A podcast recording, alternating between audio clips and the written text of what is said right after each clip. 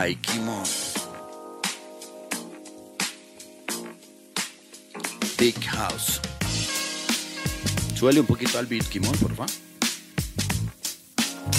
Dice. Estoy tirado en el colchón mientras la noche se pasa, viendo flotar sensaciones que en el día me enfrascan. Existen ocasiones que emociones me atascan. Yo razono el lío, no me fío de plegarias. Muchas veces encerrado en ser irreverente. Hace años con los mismos en la misma de siempre. Respirando música de diciembre a diciembre. Relax para la banda y cada vez más fuertes. Levantarme a diario a ver mis hijas aprender. Aprovechar ese lapso para cocinar y el quehacer. Emerger de la habitación, ya las debo recoger. Al volver proyectos, negocios y rabes mi poder. Y pienso en ser, no en lo que fue. Busco el saber, entregado a la música, mi refugio fiel. Yo no creo en religiones, pero sí tengo fe. Que estaremos bendecidos hoy, mañana y siempre. Blessed siempre bendecidos, lugares por ir. Tareas con mis niñas, tiempo de salir. Hay evento el fin, como lo dijo Andrés, hay tanto por decir ya. Llegó el momento de hacer el ruido, el rap es nuestra insignia. I'm not ghetto boy, pero voy con el son. Sabor e improvisación, disciplina hasta cuando ya no hay sol. Home run, bad, better beach run. Hay kimon, salimos desde los barrios fríos donde está el calor. Entendí que el desapego es necesario, que el amor propio y el ego es todo lo contrario. Damos tanto cuando amamos, pero mucho más cuando odiamos. Nunca pensamos en lo que ganamos, pero sí demasiado en el pasado. Soy tribu y hoguera o leña para la caldera. Una mesa de leales apariencias van afuera. La meta se alcanza si el alma no se esfuerza. Si el objetivo es valioso, el sacrificio cuesta. DJ platos y candela, micrófono y al baile. Sonido, check si suena y viene en tiempos de sangre. Rigor, fuerza, adrenalina, la luz está en el aire. El poeta del silencio, bienvenidos al viaje. ¡Ay, puta! Suena. ¡Ay! ¡Uy, uy, uy! ¡Ay, ay, ay! Ish. Hay Kimon en el beat. El Nolan, papá, bienvenido a Insolencia Crossover. Qué chimba. ¿Qué chimba. capítulo, ¿Qué capítulo vamos? Este sería el número 29. 29, bienvenidos, Hay que jugarle queridos dibujantes, en una rifa. Estudiantes, una rifa, lo voy a jugar en una rifa. trabajadores en call centers, a otro episodio de Insolencia Crossover. A todos los parceros grafiteros que están sintonizándose en este momento para empezar con sus labores de boceteo, de fumancheo, a todos los parches en Bogotá que se reúnen a ver esto en sus casas. Buenas tardes y cómo les baila. Péguenlo por favor, esto va a estar muy chévere. Qué honor tan bacano, parce, tenerte acá.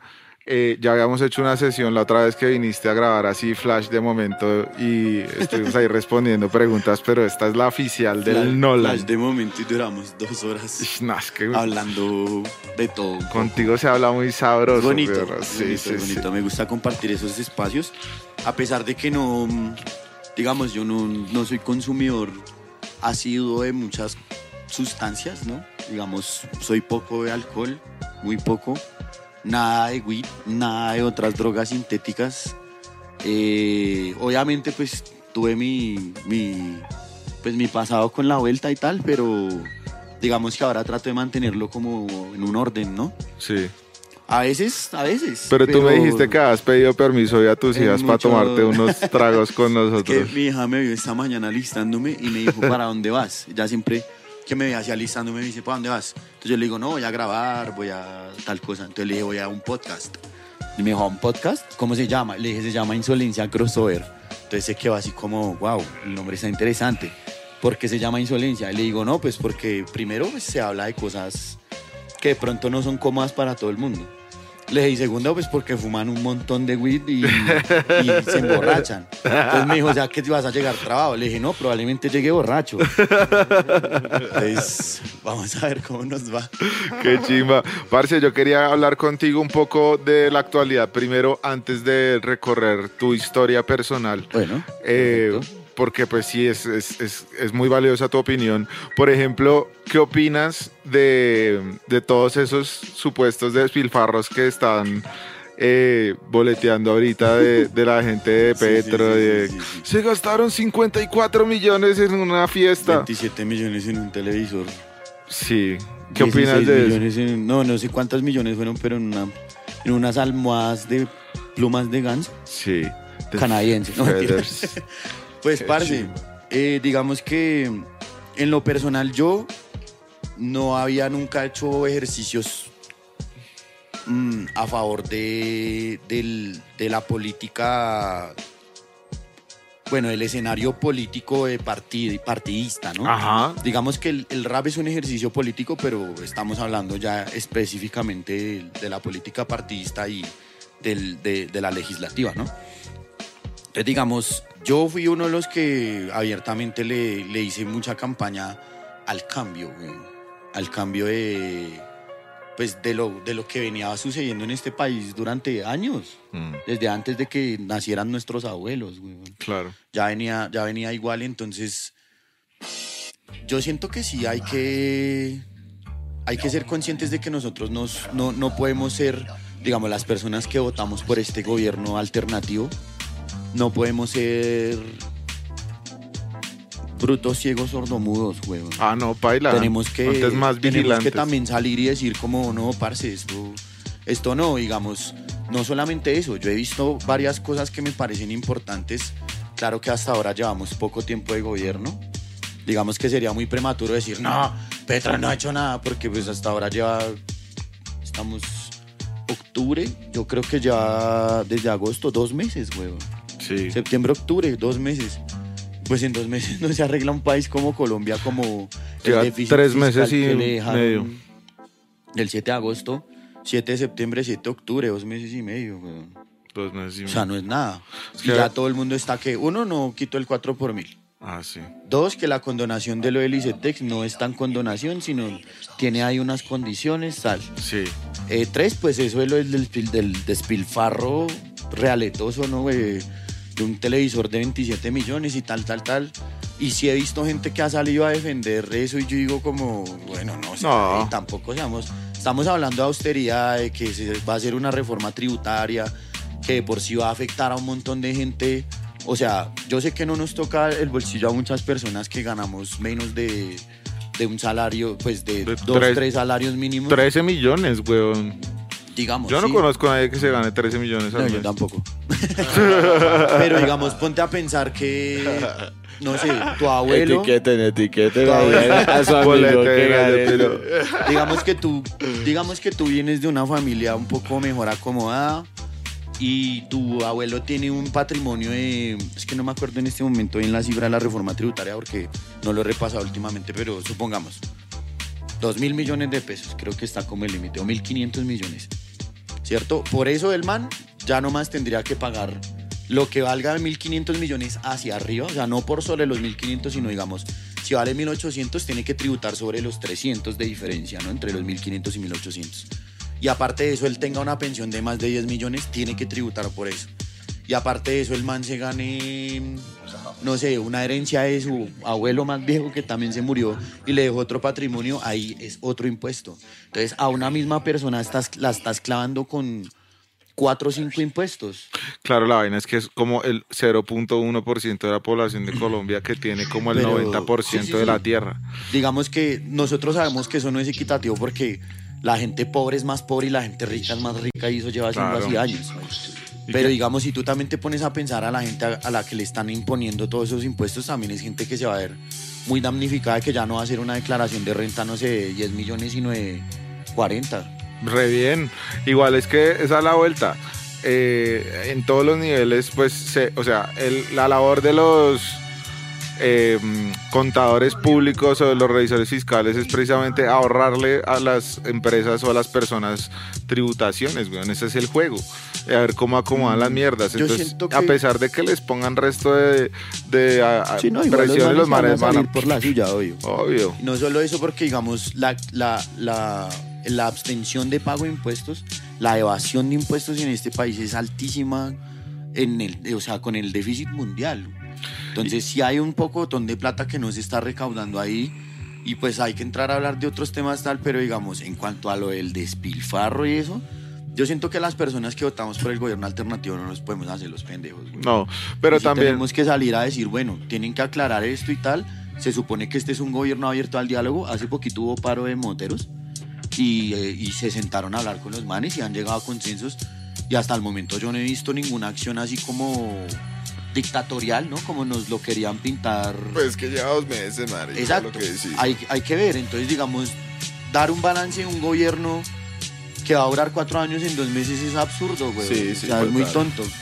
Pero digamos que si hablamos de la coherencia entre campaña y ejecución, pues hay mucha tela por cortar todavía, hay que esperar a ver qué pasa. Yo soy uno de los que estoy ahí re...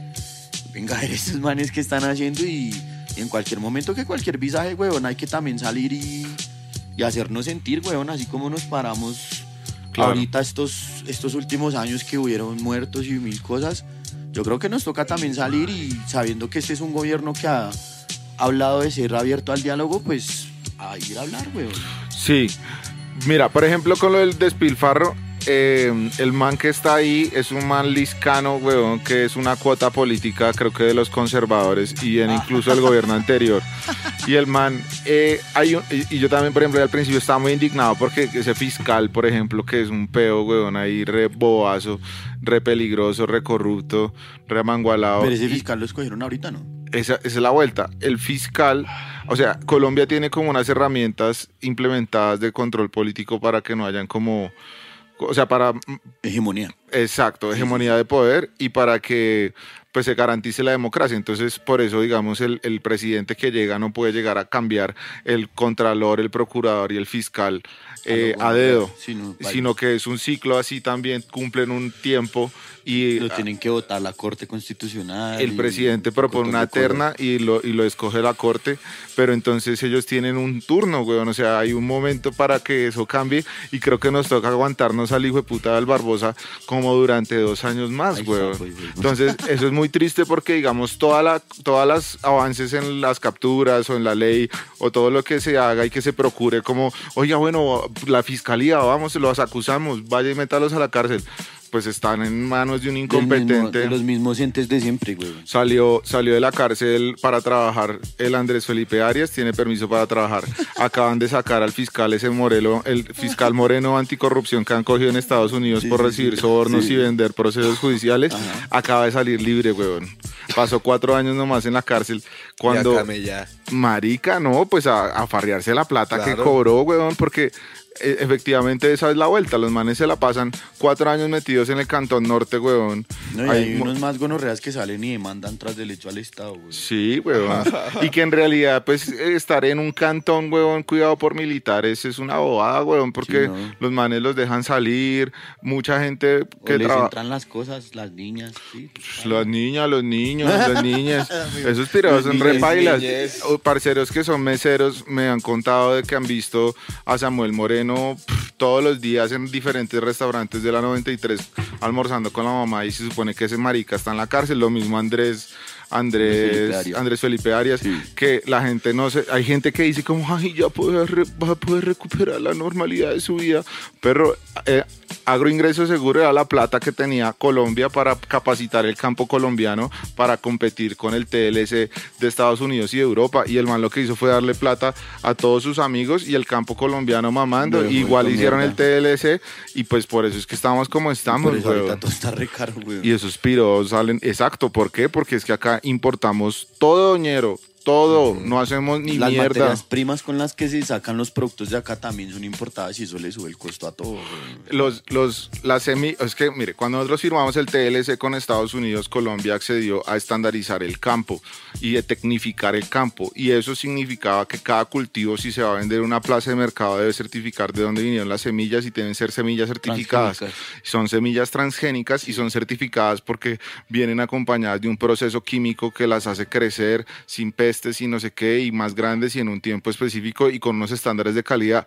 Pero entonces, digamos, eso incluye el hecho de que, digamos, los campesinos no puedan guardar una parte de su cosecha que normalmente es la mejor para hacer las semillas de nuevo, güey.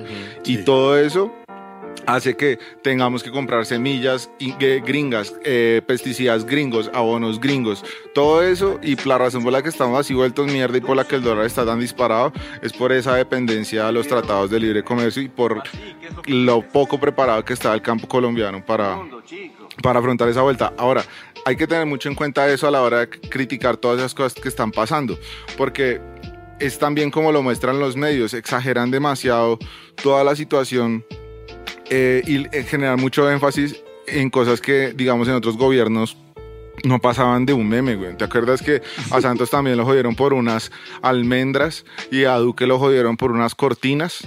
Pero entonces... Se lleva de eh, viaje a todo el mundo, güey. no, y es que las cuentas, o sea, estos maricas hicieron una farra como para 500 personas con 54 millones de pesos.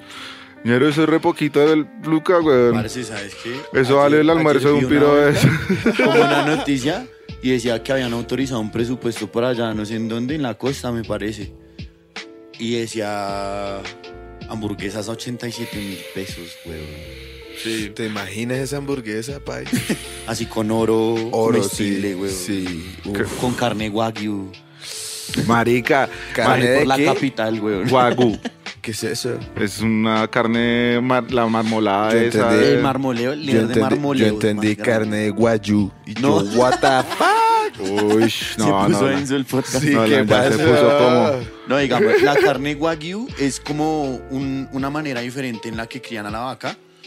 Y digamos, no sé si has visto las vetas de grasa que tiene la carne. Cuando, cuando ese marmoleo es, es más alto, digamos, la carne tiene más sabor. No sé si has visto, por ejemplo, en los animes o en las películas japonesas o chinas, que sirven así trozos de carne chiquitos y los asan ahí mismo y ahí mismo se los comen Ajá, ajá. es, es, es una porción mucho más mínima porque el sabor, o sea, si tú te comes, no sé, 500 gramos de esa carne, parce, quedas muy hastiado del, del sabor. ¿De carne? Porque es demasiado... Demasiada muerte en Demasiado ti. concentrado, sí, o sea... Demasiada muerte Se concentrada. supone que es otro proceso que le hacen a las vacas, ¿no? Para que vivan y mueran más dignamente, ¿no? Entre comillas. Por eso es muy, muy, muy cara, güey. Y el- Uy, ah, el rip, el rip eye y, y el, el tomahawk y todos esos cortes así re ásperos Ajá. De esa pues son caros, güey. Digamos, si tú son vas a- vacas japonesas, imagínate una vaca en una isla, ñero. No, mira que curiosamente hay mucha carne wagyu que se da aquí en Latinoamérica, en Uruguay. La, la famosa carne argentina, que se supuestamente es la- el mejor asado de Latinoamérica y del mundo, weón. Bueno, entre los mejores, ¿no? Realmente son vacas uruguayas, weón. Hay más vacas que personas en Uruguay. A lo bien. Un amigo uruguayo me lo contó. Sí. Y yo le creo. Como la suposición de los canguros y los uruguayos. ¿Qué? Si los canguros decidieran invadir Uruguay, a cada uruguayo le tocaría pararse como con cinco o seis canguros. O sea, los canguros podrían conquistar Uruguay. Solo les hace falta cruzar el, El el. Pacífico y aparte llegar a Uruguay saltando, porque Uruguay no, no está en el mar, güey, no, no tiene costa. Oiga, eh, sí, entonces, bueno, está bien estar vigilantes, pero no hay que dejarse apasionar y como que cegar como por es por porque es que ahora los medios tenemos los medios mejor dicho los mejores medios de Sí, Latinoamérica en investigación vigilancia Sí, sí, es que sale Paloma Valencia diciendo es que esa, esa gente que vive del pueblo despilfarrando en la plata del gobierno Sí, como ¿qué estaban haciendo ustedes luego? María Fernanda Cabal, que... de puta. Oye, esa vieja está re loca y el Polo Polo está más loco aún, weón.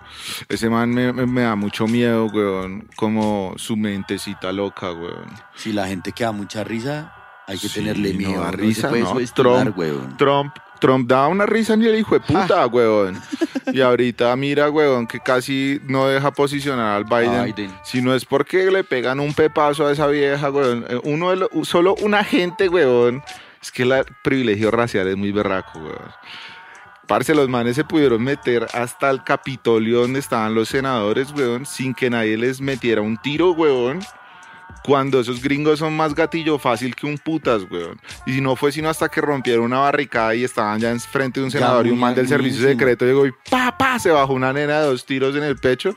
La vaina no se bajó de ahí. No cal- no pero, se calman, güey. pero si es por eso, dejan que linchen a los policías, dejan que los manes, marica, los manes saquearon el Senado, weón. Y es la hora, obviamente muchos de esos piros ya están en la cárcel, pero a Trump, que tienen todas las pruebas, todavía no lo han podido Sí, encanar, weón. Estas últimas elecciones de allá fueron densas.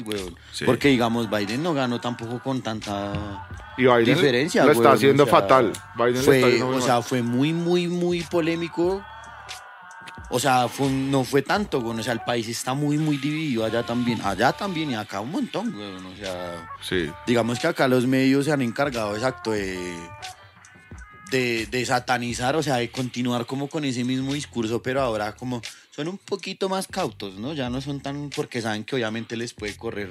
No, yo siento que están desbocados tirando mierda. No, yo sí siento que o sea, son yo más siento que cautos para decir lo las que pasa es que a nivel internacional la aceptación del gobierno de Petro ha sido grandísima. El Man fue a la ONU y la rompió, fue a Estados Unidos la rompió, el FMI le dice bien con su reforma tributaria, tan la OCDE también le dice bien, ta, ta, ta, que yo a veces digo como, uy, rea, pero ¿por qué lo felicitan tanto si este man no se supone que era ¿Tú el sabes cambio? es la oleada de la izquierda rosa? Uy, cuéntame eso, Uy, creo que saberlo, pero, pero Parce, mira, explícamelo. oye, oye. Hay, hay algunos analistas políticos que dicen que en el mundo y sobre todo en Latinoamérica se está imponiendo un nuevo modelo de izquierda rosa o lo que se ha llamado progresismo, ¿no? Entonces, digamos, es una izquierda muy enfocada hacia el medio ambiente, muy enfocada hacia todo el cuidado de la tierra, hacia la no explotación de los, de los hidrocarburos, a, a utilizar las energías renovables, al plan 2030, o sea, un montón de cosas que, digamos, estamos esperando quién gana en Brasil. Sí, digamos, ya pasó en Chile, ya pasó, en México ya pasó. Eh, ahorita hay que ver qué pasó con Argentina. Yo la verdad no estoy muy al tanto de qué ha pasado allá. Sé que está denso, muy denso. En Argentina le hicieron atentado a la Kirchner y fue muy chistoso, weón. Pero ella es la representante del progresismo. es la allá. vicepresidenta. Pero pues, también son unas Pero ya vieron elecciones en Argentina. No, creo que Digamos todavía eso. Digamos que si tú pillas el mapa, ya hay una parte donde, donde está instalado esta izquierda rosa que se supone que es la que va a. mm, la que está preocupando a mucha gente del, de- del mundo por el supuesto regreso del comunismo, pues lo cual a mí en lo personal me parece absurdo, no creo que no. esos maricas están Está re lejos de eso. weón. Pero, pero sí, digamos, están implantando unas nuevas medidas poblacionales porque yo no sé, weón, yo siento que todo se está poniendo muy, muy denso en el mundo general. O sea, digamos, acá la gente de a pie critica mucho que el mercado está caro, claro, tiene toda la razón. La gasolina subió 200 pesos y armaron semejante alboroto por eso, weón. Eh, un montón de cosas que han sido obviamente muy, muy complicadas, pero creo que nos estamos cegando de todo lo que está pasando en el mundo. O sea, estamos en un alto histórico del dólar, no solo por las políticas económicas, etcétera, que estén pasando o vayan a pasar en Sí, Colombia, sino porque en el mundo todo lado. entero todo se está volviendo una mierda. Marica, por ejemplo, ahorita estaban comparando con la libra esterlina, pero nadie habla del dólar, digo del euro. El euro se quedó quieto, weón. Sí. O sea, el dólar y el euro ahorita están igual de caros. ¿Sí me entiendes? Creo podríamos dólar revisar creo ese dato. más- podríamos revisarlo ya. pero creo que el euro se fue a la mierda también, weón. O sea, el euro ya no está más caro que el dólar. Revisa por favor antes de que siga Voy diciendo a mirar el par, el par de divisa del USD contra el euro. No, creo que el euro está casi que igual, como 100 pesos Papi, menos. un de hecho. euro vale un dólar con dos. ¿Sí no pillas? mentiras.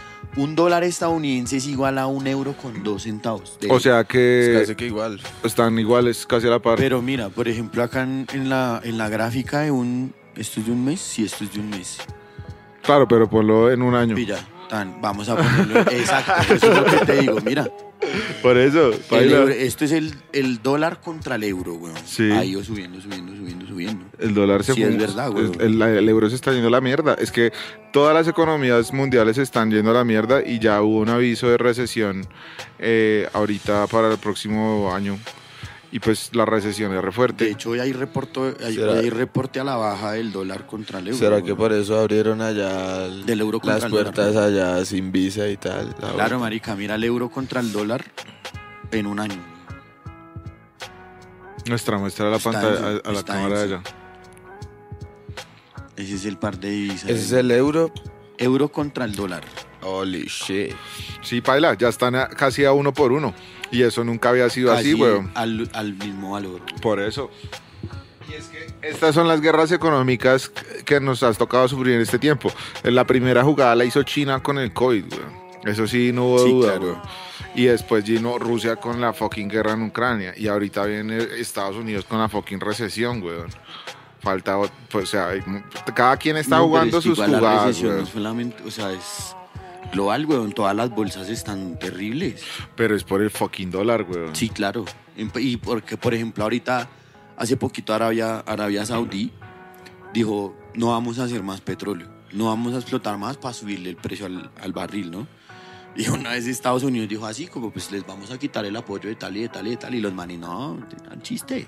Ahorita en diciembre volvemos otra vez, entonces los manes están haciendo como todo lo posible para que la economía no se caiga. Y hay un fenómeno que es la estanflación, ¿no? Que es la recesión con inflación al mismo tiempo. güey. Eso es un fenómeno terrible, ¿Qué es económico eso? terrible, güey. O sea, inflación, La inflación es que todo se pone más caro. todo se pone muy caro. ¿Y qué es la recesión? La recesión es que la, no hay suficiente demanda de empleo. O sea, la oferta baja mucho. O sea, la gente no tiene cómo trabajar. A lo bien. ¿Sí me entiendes? Tan loco porque, digamos, en Estados Unidos están re- con resto de camello y Ponle que cuidado. la gente no está Vamos queriendo camellar también.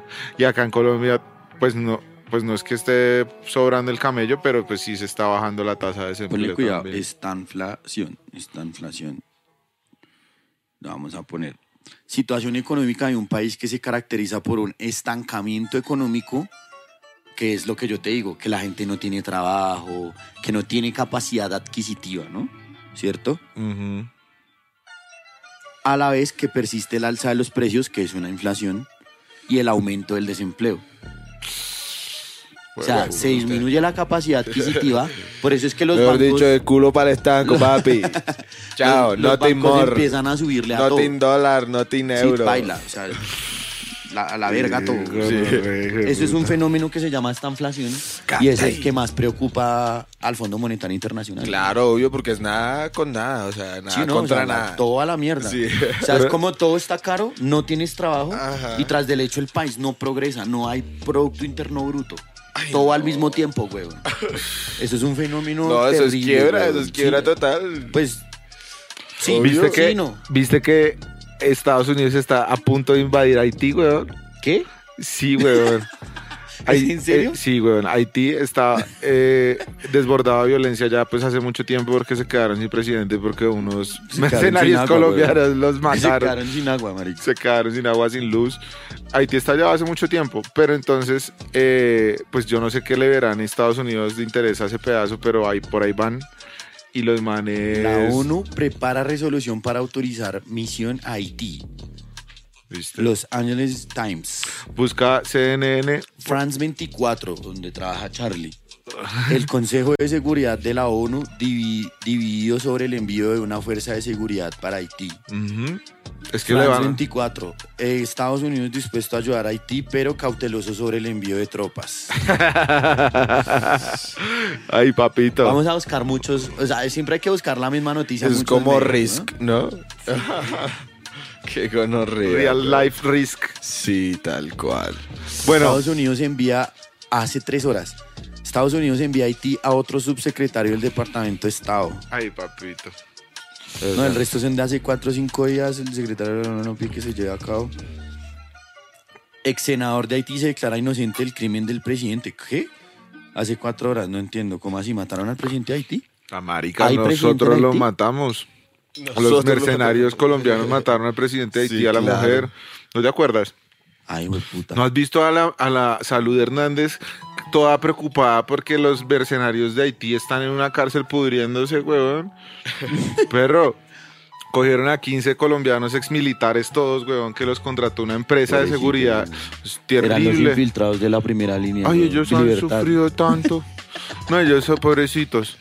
A lo bien, muy pobrecitos. Esa empresa que los contrató era una empresa de Miami de seguridad que fue la que le hizo la campaña en Miami a Duque, weón.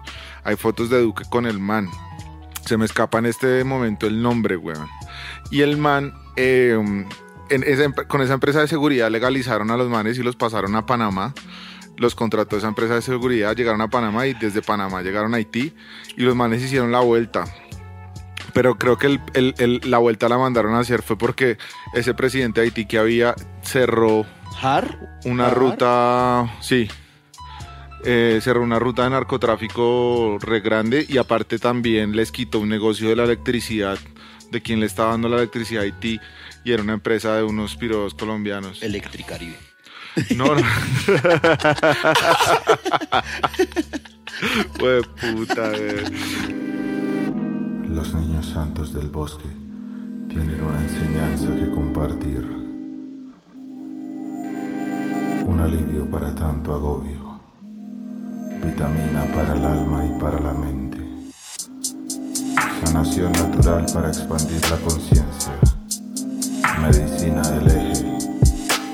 Microdosis de hongos y mieles azules.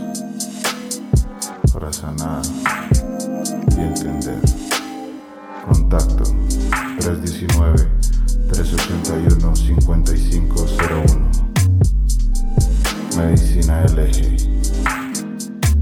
Microdosis de hongos y mieles azules.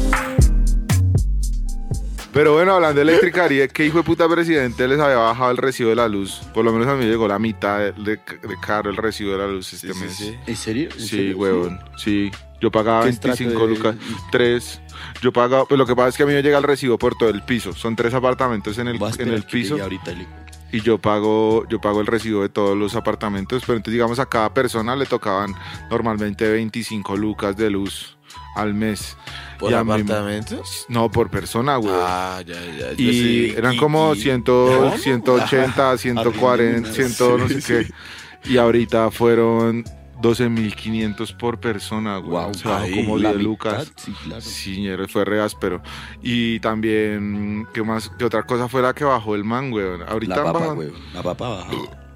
Ah, No, eso de la papa estuvo muy chistoso, gonorrea. Esa es la pura manipulación de los mercados. De güey. los paperos. No, los paperos no tienen nada que ver. Los transportadores, güey. es la especulación de mercado. No, y no solo eso, weón, sino que usted va a la tienda y así en la plaza esté más barato, los manes lo siguen vendiendo Sí. lo están vendiendo, hijo de. Perro, hay lugares donde nunca volvieron a bajar los precios después de que Los todo huevos. se subió así de caro. Los huevos antes cada vez están más caros, weón. Mm, sí, todo, todo se subió, pero en realidad si tú vas y preguntas, dicen, oh, es que el, el alpiste para los pollos es de Estados Unidos y pues el dólar subió, Pero entonces ahorita sale más caro. a, a habilitar monómeros, ¿no? Sí, es que por eso es que la gente es estúpida, huevón, cuando dicen como, ay, que ¿por qué le están ayudando a Venezuela?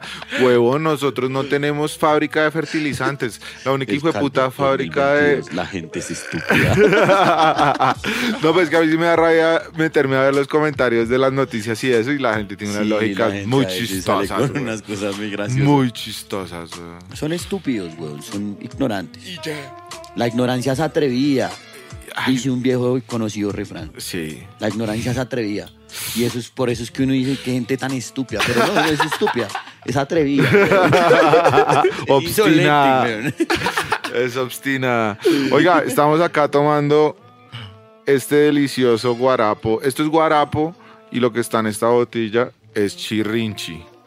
Esto es hecho por unos parceros que se llaman Montes de Panela y son unos genios. Son guarapos. Esto es medicinal, ¿no? ¿Y esto cómo se llama esto? Eso es kombucha. Eso. Cambucha. está re got. Ven, Sí. Pásamelo. Esto es reas, pero el kombucha es un, fer- un, un fermentado de té negro. Pero estos manes son re brujitos Tiene y le echan Sí. de todo. Este tiene 24 plantas distintas, tiene tres, flo- tres tipos de flores ahí nadando entre, entre esto, pero son súper aromáticos. Y entonces, ¿qué es el chirrinchi? El chirrinchi es un destilado natural eh, de panela, así como el biche es un derivado de la caña, pero pues no es de la caña directamente, sino de la panela. Se eh, destila la panela, weón. Y sale este delicioso licor de San eh, Francisco, San Francisco, Cundinamarca, de aquí nomás. Y, y pues es muy recomendado, muy rico. Montes de Panela. Próximamente tendremos incluso un licor, un chirrinchi insolente eh, que van a poder. Insolente crossover. Sí, para ponerte crossover. Para que no te, mie- no No. te dé miedo perrear babuni. Exacto, ¿no? Y para que no te dé miedo tomar traguito ancestral, traguito hecho en casa. Porque los nombres de los reggaetoneros son anti, tan anti, o sea, tan chistosos primero y tan anticomerciales, weón. Eh, Pues a mí me O parece sea, que les ha funcionado. Rey como- con el líder, weón. Pero Es cero, como no, Ray con The Chef de la Gutan, weón. O sea, yo no sé si la gente. No, pues obviamente la gente acá que va a saber del. Pues, o sea, no todo el mundo va a saber de la Gutan, ¿no? Pero no sé, weón. No, eh, Bad Bunny, weón. Bad Bunny. weón. conejito malo, weón. ¿Chencho? ¿Chencho o Checho? Checho. no, Checho es. Chacho. Pero ese no es, no es Fercho. ¿Quién? ¿Chencho? No, No. pero ese es otro man de acá. El Fercho, Sí. es con Fercho dos es X, Fate. es de acá. Fercho. es Fate. Fercho es Fate. Fate. Ese es sí. Faith. Pero Fate no se llama Fercho. ¿Ese es otro? Se llama Ay, no, No. No, o sea, tiene otro nombre, no, no sé cuál es, tocaría buscarlo. El Fercho. Entonces, Pero ¿quién es el que Fercho? Fercho, No, no, no, pero, pero, o Fercho sea, no lo se llama. hay unos- hay unos o sea. Fercho es Fate, pero Fercho, o sea, la persona que se llama Fate no se llama. No es el No se llama Faith. Yo estoy casi Fate. seguro que el Fercho es como le dicen de cariño al Faith. Sí, sí, por eso. Te estoy Pero no diciendo se que llama eso Fercho. es la misma persona, pero la persona en sí, o sea, su no nombre se de llama pila. Fernando. Ah, no sé. No Alejandro se llama Fernando, sí, es como. Ni Luis Fernando. Rogelio. En realidad se llama Fernanda, güey. Salomón. Claro, es que Salomón, sí. Salomón ya ocupa muchas sílabas. Es que. Es que pilla que en serio esos nombres de reggaetonero pueden que sean muy loquitos y todo, pero cumplen con esas, esas básicas de los nombres comerciales. Cortos. Eh, sí, cortos de un solo golpe de aire, ojalá Como Drake. en femenino o neutro Rihanna. el nombre. Sería chimba uno que se llame como Catapún. Shakira. Catapún. Catapún, pero es que ya son muchas sílabas, ya es muy noventas. Pero está chévere. Se- debería ser Capún. O Pum. Cata. Pun. como como el SITP, yo no lo puedo leer, el SITP, yo siempre leo SITP. El Cipiti. El CPT. El Cipiti. El tipitín, ¿se acuerdan del tipitín? En esa época de nosotros sí existían las palabras largas, chocorramo, Claro. Barrilete. barrilete, Ush, qué palabra. Barrilete. ¿De dónde vendrá barrilete? pues de un barril, Pero barrilete, ¿cómo, cómo llegaron allá? como de un barril ringlete. ¿Sabes qué es un ringlete? Ok, sí podría ser. Ah, por los colores. Oye, Ajá. tienes razón, no lo y había por la forma podría ser. No, eres un genio, güey. No acabo de darme cuenta tampoco. Genios los de barrilete. Que mira estas máquinas. Que me dices de super coco. O cocosete, güey. Cocosete, güey. no. Demasiadas frases, demasiadas sílabas. Claro. Mucho esfuerzo. Pero muy bien, muy bien. Bueno, oiga, qué chima de actualidad, weón, y salud a todos los que están por ahí, por allá. Ya saben, Montes de Panela. Aquí estamos aderezándonos la cabeza. Y ahora sí, Nolan. Cuéntame de ti. No mentiras. No sé si no nos, nos vayamos a ir tan lejos, no, pero sí, haz- tr- trata de hacer un, un recuento abuelo de pájaro y, y, y detente en el nacimiento de aborígenes, porque siento que esa Ok. ha sido tu gran contribución, pues Mm. aparte de toda la música que has Sí, sí, hecho, sí. pero eh, siento que eres un como un, una araña que ha tejido una red eh, que antes no existía y que le ha puesto pues profesionalismo hasta al underground que pues en, en nuestra generación digamos que ese ha sido tu rol y quisiera saber de eso. Pues digamos que el, el punto no ha sido solamente enfocarse al underground, ¿no? Sino, digamos, al rap, al rap, al rap que no es tomado en cuenta, güey. O sea, digamos, creo que hace más, hace un rato hablábamos de eso, güey, de, por ejemplo, los raperos, los raperos que yo veo en eventos como el Stereo Picnic, güey. digamos, Liana, Rap Band Club, eh, los Petit Felas, mm, Alcolíricos. Digamos que yo siento que es- eso es un como una capa, ¿no? Como una escena, ¿no? Por decirlo así, un, un movimiento, un medio al que algunos raperos no logran entrar tan fácilmente y yo aún no he logrado descifrar el por qué. Yo supongo que también tiene que ver un poco con el sonido, ¿no? Digamos que el, el sonido, el sonido que ha representado lo que es Aborígenes es algo más del barrio. Sí, Sin querer decir que, por ejemplo, Alcolíricos no sea del barrio. eso iba a decir, digamos O que hay, Petit, no, sino- hay varias cosas, pero creo que lo que tienen en común esas propuestas que nombraste es que de pronto ellos apuntaron a otro público diferencial Sí, del rap. como Como, el- que hicieron rap para no raperos. Como rap para la gente, Para todo el mundo. para todo el Rap mundo. para la banda. Cambio, a cambio eso, eso es otra cosa que quisiera hablar de, de ti y, y que también, porque es que tú tienes el rap para la banda, este otro es rap garulla, el otro es El el, rap rap, el rap en la loma. rap en la loma, rap, Rap, el rap, rap del alma, des- del espíritu. rap desde el espíritu. Eh, ¿Cuál rap sería? para borrachos. socio. mentiras. Sí, claro, el Da Fueling. Da Fueling. Rap sí, para Banana borrachos. Slice. Sí, ¿y qué, cuál sería el rap de realidad, weón? Para las fieras, rap fiero. No, porque es que Reali.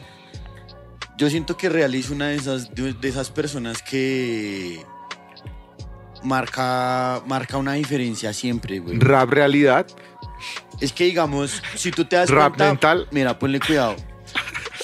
El rap, el rap, Rap por ejemplo, el rap de Cipher, rap Guasay, ¿no? El rap de Redco de Rap en la Loma, el rap de Kazu, rap del alma. Así como que todos tienen un.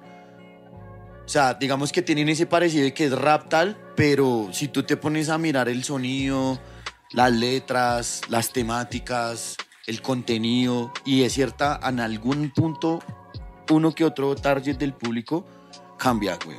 Cambia, es muy Sí, diverso. claro, son diferentes. Pues por eso cada uno tiene un, un estilo. Pero yo siento que, por ejemplo, Reali sí ha dejado un una camada más abierta, ¿no? Hay mucha gente que se identifica mucho con el man y quiere hacer lo que hace el man.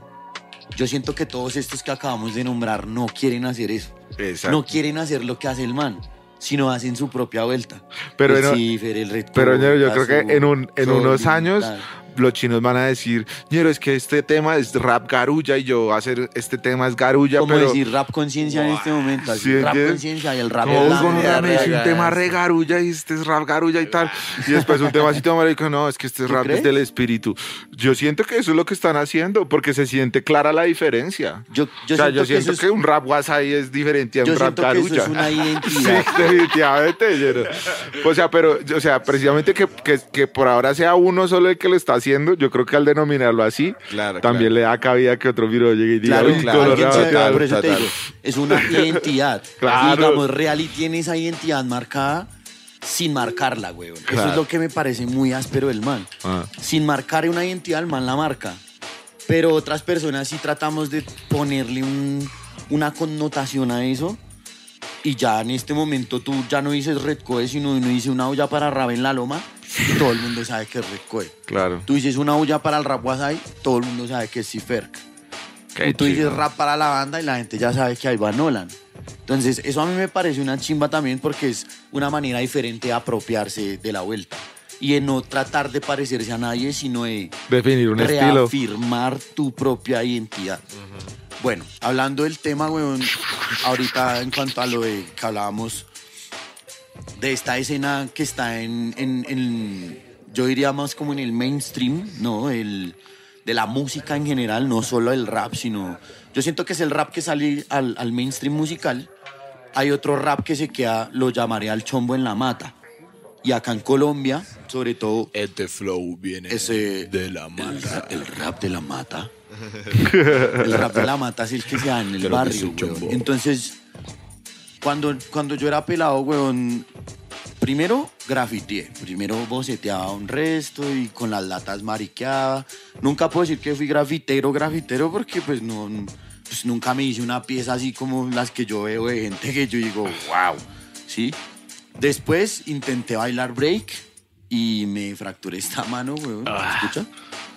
No escucho, pero hablo en el micrófono. Me fracturé esta mano, weón. Otra vez, otra vez. No, no, espera, no. Mira, para que los amplíe. Haga un sample. Pero No me gusta. Espera, voy a parar esto.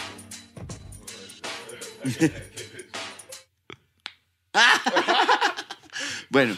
¿pero qué entonces- era la cera? Entonces, fíjate que... Mano de pollo. Sí, sí, o sea, repaila y tal. Y yo dije, no. Entonces, digamos, yo empecé a escribir y yo sentía que lo que yo hacía era bueno. Y me empecé a encontrar con otro poco de gente que también yo decía, este man rapea una chimba, weón. Rapea severo, rapea diferente. A mí eso siempre me gustó, la gente que rapeaba diferente a los demás, weón.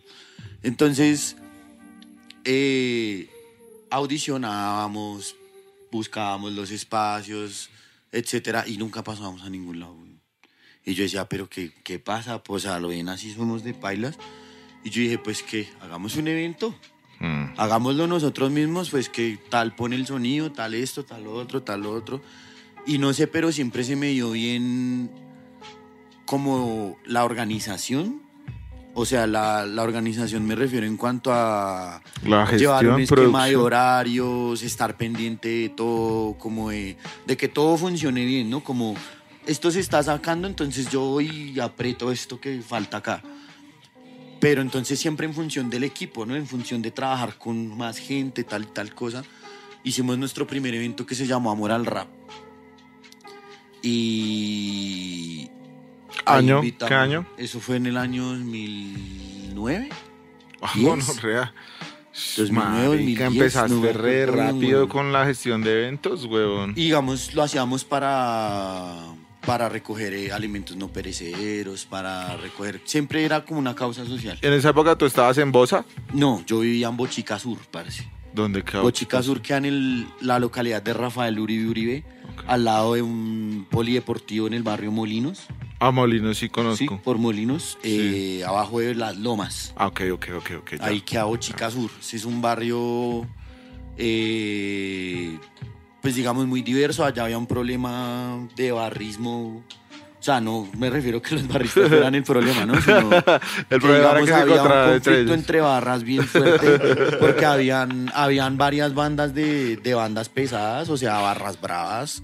¿De qué equipos? weón. De millonarios principalmente. Eran un montón, weón, como 300, weón. Hijo de puta. Así, ellos se llaman el Delirio Azul, se llaman los manes. Y había otra banda de Nacional que se llaman Los Decadentes, weón. Hijo, no, rea. Entonces, Decadentes versus delirio. Pero entonces, digamos, mira, la barra Delirio de decadente. me, perdonará- me perdonarán si estoy hablando desde la ignorancia. Yo hablo de lo que a mí me contaron en ese tiempo. La misma barra estaba dividida, la de Millos, entre la Blue Rain y los comandos. Oh, sí, viejo. Entonces, dentro del mismo beef. delirio, ahí había un conflicto, y, no, era un visaje. Entonces, allá había mucho problema con eso. O sea, todos los fines de semana era un problema diferente con esa vuelta, pero habían otras personas que nos interesábamos más en el rap. Entonces, yo decía como, yo siento que el rap puede llegar a transformar esta dinámica que hay acá. Obviamente nunca se logró, ya eso se resolvió en el gobierno Petro con lo de goles en paz, Ah, toda esa vuelta, que lo- me, me pareció una chimba realmente. Sí.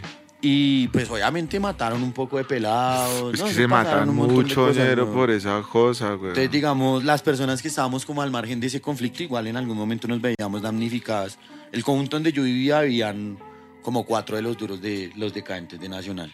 Y en el conjunto directamente al lado, o sea, de cuenta aquí pasar la otra cuadra, los del delirio, weón. Ay, güey. Entonces, no, marica, era, era, digamos, el barrio donde yo vivía era, era un conjunto en, un, en una loma, en la falda de una loma, güey. Entonces ahí los tombos llegaban y paila, todo el mundo se perdía muy, muy fácil. Entonces se prestaba mucho para que, pues, el problema escalara a unas magnitudes muy altas porque no había cómo pararlo, güey. Entonces, digamos que el rap siempre fue como una respuesta de hacer algo diferente en medio de ese entorno. Y, y así yo continué haciendo la versión, hicimos Amor al Rap 1, Amor al Rap 2, eso yo lo hice con panas de allá. Después hicimos uno que se llamaba Unidos por la Vida, 1 y 2 también, respectivamente en los años siguientes.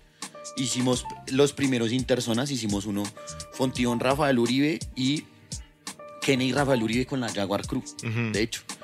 Y en ese tiempo no era como ahorita, que ahorita viene Redco de aquí y tú eres de Teusaquillo, el man es de Suba y se hacen un tema y la rebuena y tal. No, allá la mala, la mala de todos con todos y los de acá con los de acá paila y bueno, era el visaje, ¿no? Por localidades también se tiraban rayo. Hubo un tiempo que eso pasaba mucho. Entonces, digamos Qué que. Claro, marica. Y todavía pasa entre los raperos. Ay, qué que son pereza. Muy vieja guardia pasa. Maduren, hombre, gonorrea. Pues no todo, Ya no, no yo no, no generalizo, pero toda- yo todavía veo alguna vez esos escenarios. Yo digo, como este man, ¿Qué mundo vive, socio? Estamos en el 2022, mi papá es la Malparque, mi socio. Bogotá, piro. ah, Solo es la Malparque, Es la mi socio. Malparque, solo socio. Bogotá, el Es resto es Loma. Ah, no. Entonces. No, mentira, somos es Colombo, somos de Latinoamérica. Claro, somos no, somos humanos, no sé. La Malparque, no mentira. Ah, Bueno, entonces. digamos que después de eso, weón, se, se empezó a, formar una, una unión bonita, porque nosotros veíamos el rap como una unión, como una transformación. Digamos que yo siento que esa es la connotación que tiene de cierta manera mucho el rap que se hace de este lado. De este lado que no está ya en el mainstream de la música todavía, porque vamos a llegar. Entonces en ese momento, eh, digamos que todo se, mm, se empezó como a formar más bonito. Y hacia el año 2015 eh, yo ya había grabado un demo que no había publicado y estaba grabando mi primer álbum. Se llama Los Guerreros del Olvido. Contó con featurings de Red Coe, Kazu, Solitario Soldado, Electra, Ciferk. mm, un man, hay un man que se llama Nolan en Francia y me hice un tema con el man, también canta rap. a la vez. Ya no canta rap, ahora canta trap, pero nos hicimos un tema Nolan, fit Nolan. Los Nolans. Sí, el man Y canta era- en francés, el coro es en inglés y yo canto en español. Y no le pusieron Silan, porque nomás no, sí. No, le queríamos poner, no la entendieron.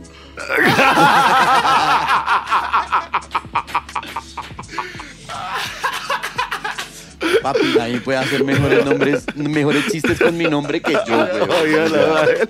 Oye, Eso estuvo buenísimo. Nah, papi. ¿Y cómo se llamó finalmente el The tema? Aftermath of the Underground. Ay, no. El vestigio del underground.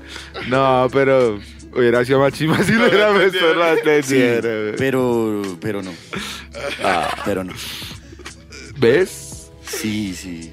Fallamos en el marketing en ese momento. Sí, eso te iba a decir, mentalidad comercial. Sí, güey. sí, no, el calvo la tiene clara, güey. Entonces, después de eso, yo dije, ¿por qué no hacer un evento pago? O sea, cobremos una boleta. Pues, cobramos 7 mil pesos. Y con disco valía 12 mil. ¿Qué año? 2015. Ok. Ya, pero, pero ya llevabas, weón. Ya, ya un montón, güey. Seis años Ahí haciendo ya eso. habíamos hecho música.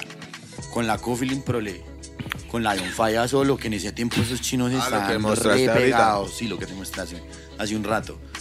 Ya habíamos hecho música. Hay un tema que se llama Golpe de Estado también para un paro y estamos. El Sombra 666. Aileen Vida, que ya está fallecida, era la mujer del man.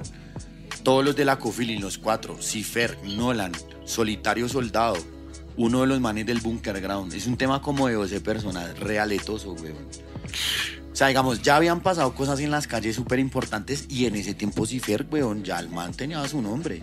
O sea, ya el man llegaba a los eventos y ya la gente sabía quién era el man. Nosotros muchos todavía estábamos under, ¿sí? Entonces, no, under no, estábamos caletos, perdóname. Me acordé. Seguimos en underground, aunque no seamos Caletos. Tal cual. Entonces, entonces, eh, Marica, el evento salió una chimba. Yo contraté el Lua Vega, contraté el sonido. O sea, las boletas me dieron para todo eso, ¿sí? Hacía lo. O sea, yo me fui a lo loco y dije, bueno, tengo esta luca, pago el lugar. Y con el resto me levanto el sonido como sea, me hago los turnos en los buses, no sé, lo que sea. Nosotros cantábamos en los buses, ahí fue donde nos conocimos Red Coe, Kazu, Karma, Capi, eh, Nolan, Ciferk, eh, Sombras, estaba Fiki, no, un montón de gente, weón. Estaba este man Checkde, que era de un parche de Cartagena también re áspero. Estaba Usted no lo había escuchado. Checkde, Cero, po. re áspero, weón. Bueno. man tiene un tema con Samurai que se llama mm, Nada Importa. Uf, excelente, se los recomiendo. Chimba. Eh, entonces tú veías un montón de gente retesa en, en los buses, ¿no? Entonces yo dije, ¿a quién voy a invitar? Pues a los zorros. Y entonces invité a la fábrica, invité a... Ah, bueno, en el 2013, ay, bueno, tengo que recapitular una cosa. En el 2013 hicimos un evento que se llama Las Voces del Underground. Pasamos un proyecto en una vuelta que se llamaba Cabildos Juveniles y nos ganamos el primer puesto, güey. En todo el distrito, o sea, en todo, en todo Bogotá. Y nos dieron ahí una luca y hicimos un evento para recolectar regalos, pero pagándole a los artistas. La entrada era gratis. Era la primera vez que le podíamos pagar a Arlene. weón. Invitamos a Electra, a Oscuros Records. No, invitamos a un hermano de banda, güey, una chimba. Eso fue en la Bogotá Humana también. Y Buena Petro. Ah, cuando yo dije, "Ah, si acá se les pudo pagar, debe haber una manera privada, independiente, sin que nadie meta plata, de pagar. hacerlo. Yo dije, hay que poder hacerlo. Y lo logramos. Entonces, digamos, yo hice el evento y el evento vendí los discos. O sea, yo lancé mi demo un, un mes antes. Me gané una convocatoria con el segundo puesto para Golpe de Barrio. Un evento que hacen todavía en Bosa. No sé, no sé ahorita en qué versión van. Claro, es un evento re legendario. Legendario. Yo me gané como el segundo puesto y ahí eh, presenté el demo. Lo vendí ese día a 5 lucas. Y con la plata que me dio ese demo, imprimí el disco. El disco ya al álbum. O sea, al mes. De hecho, eso fue exactamente hace. Estamos en octubre 10 y- como para mi cumpleaños, weón. Del año 2015 fue eso. Oiga, feliz no cumpleaños, mira. Feliz no cumpleaños para Cumpliste hace el domingo, ¿no? El, el domingo y el lunes lo celebramos en la media torta. Felicito mucho, papito, que cumplas muchos más. papito. Te quiero mucho y te admiro mucho, Rea. Gracias, papi. Arre, me bueno. puedes regalar un beat de Haikimon. Oh, vamos, vamos. Qué chido. De una. Dalo por hecho. que no Recibo, sea. re- recibo beats de de Oh. Qué chiva, ya. O Qué master chiva. mezcla, grabación y edición en la Big House. Ey, ay, ay. Hombre. Muy bien, bien. Para que, pa' que Palabras sepan, serias. ¿no? Soy de gustos sencillos. Ahorita hablamos de pero bueno, retomando. Entonces yo dije, eso fue noviembre del 2015, yo dije, parce, si aquí salió esta luca, porque yo estaba estudiando en el IPRON y a mí me pagaban por estudiar. Y ahí aprendí a hacer radio, a diseñar, a hacer un montón de cosas chimbas para la vuelta. En esa época ya estaba Esquirla, ¿no? ¿A dónde? En el. Ipron. Marica, mire que me pasó una vaina con el man re... Parece que vergüenza, o sea, qué vergüenza y a la vez fue chistoso. Yo iba bajando de la Plaza Bolívar, güey, de una manifestación, estaba cantando a Terciopelados. Ajá. Y bajamos con Electra, con la de banda, sí, estábamos tomándonos un chorro. Y nosotros bajábamos y se nos quedó, yo no me acuerdo, estábamos buscando a alguien y volvimos a subir. Iba bajando Esquirla, güey. No, mentiras, iba bajando Pacheco, marica. Ay, ¿confundiste a Esquirla con Pacheco? Y yo, buena, Esquirlita, y el man. Uy, no, Uy, marica, no se me va a olvidar. Yo creo que el man no se acuerda, güey. Pero a mí no se me va a olvidar jamás la cara de Pacheco esa vez. Uy, güey. qué Ah, boleta. No, marica, y lo peor es que los chinos que iban conmigo. ¡Buena! Ahí lo puse en su lugar, me dicen los piros. Y yo, no, pero si este man también es una gonorrea. Uy, no, qué chistoso, güey. Ay, qué vergüenza. Uy, cuando esas cosas pasan es horrible. Yo me bajé de la tarima del Jibo al parque, iba a salir y estaba un mancito ahí, me pide una foto y el man todo emocionado y me dice, no, parce, una foto y tal. Y había otra gente jodiendo con eso y yo, como, no, la buena cita, bueno, y me empieza a tomar la foto, empiezan a grabar los de artes el momento de la foto. El man me abraza así re fuerte y me dice, buena mambo rap, la buena, qué chimba. Y yo lo miro y le digo, a lo bien, perro. La buena, perro, mambo rap. Y yo como, ay, ñero, no, yo no soy mambo rap. Y me tocó irme, güey, Una así vez, como una vez re- etiquetaron a Cifer. Una nena se tomó una foto con Cifer. güey. Dijo, aquí con el casu, weón. Uy, marica, Ay, todos no. nos reímos de esa mierda. güey. Le hicieron hasta un meme, weón. Ay, eso no, fue muy marica, chistoso, fue pato. ¿Ustedes ya tomaron? ¿Ya tomaron? Sí, ya.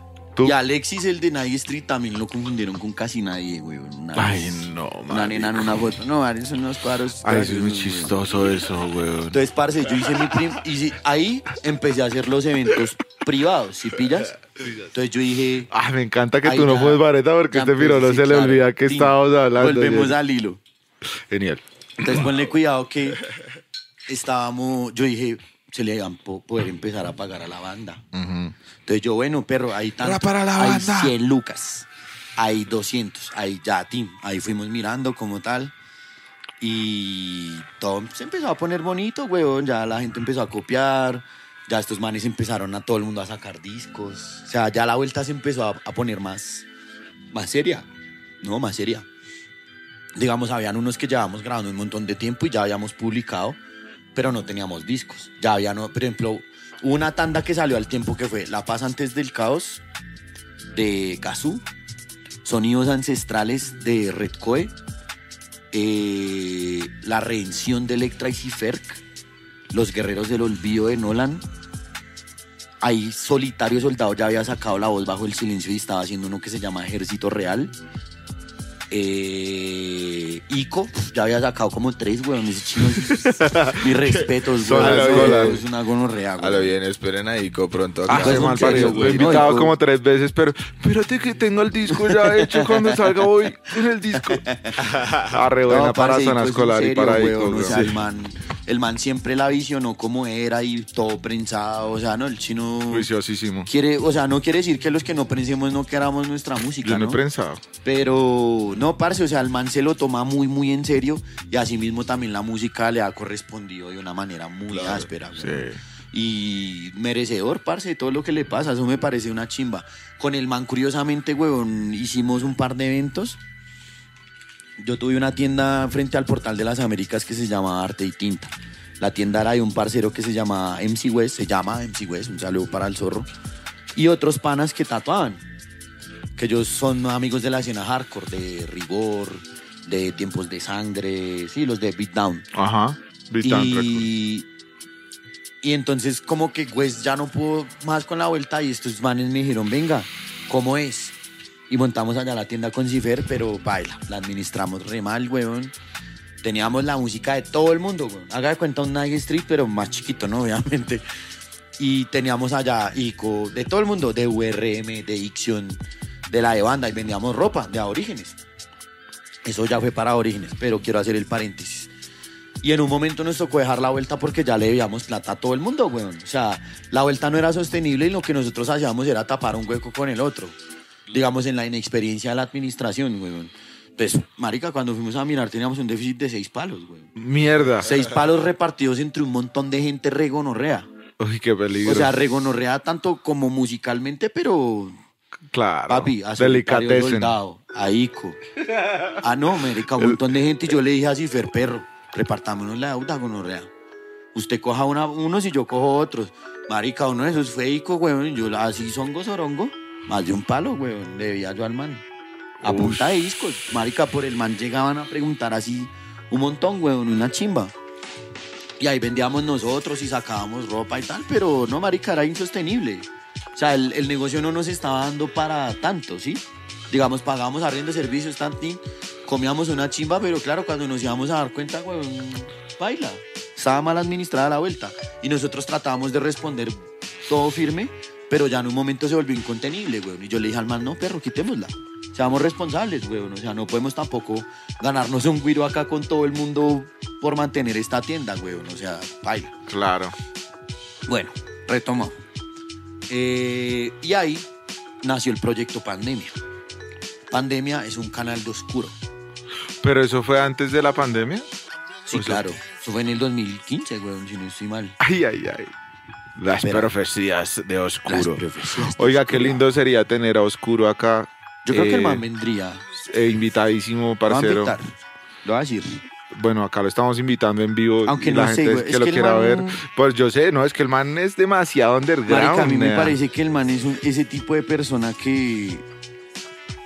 que es genio, weón. Pues ojalá, ojalá se anime. Y Ojalá. todos los genios. Chévere Todos los genios escucharlo. tienen su visaje, weón. Chimba, chimba saber su historia y, y sería muy chévere. Todos los genios tienen su, su vaina, weón. Vea, el primer video de pandemia se publicó el 11 de diciembre del 2015, weón. Un mes después de. Un mes después de Los Guerreros del Olvido, weón. La canción se llama Somos de Cifer. Fue la primera canción que se publicó en ese canal. La siguiente fue Antónimos de Cifer.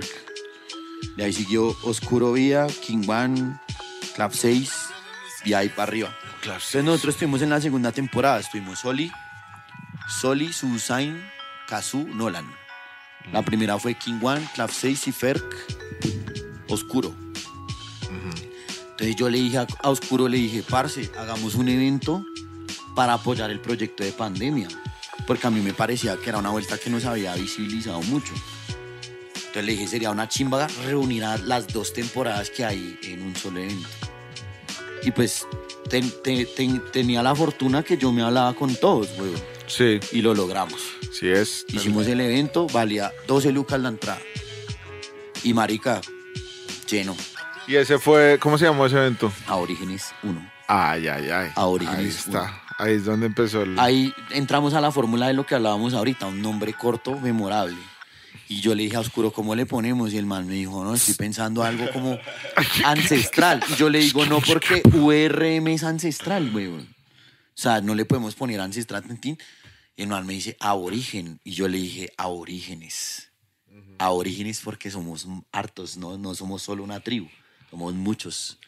Entonces yo dije, qué chimba tan. Hicimos el evento. Estaba cantando en ese momento el solitario soldado y llegó la policía. ¿Dónde lo hicieron? En la casona se llama ahora. En ese Sí. tiempo se llamaba KHK Club Hostal Cultura.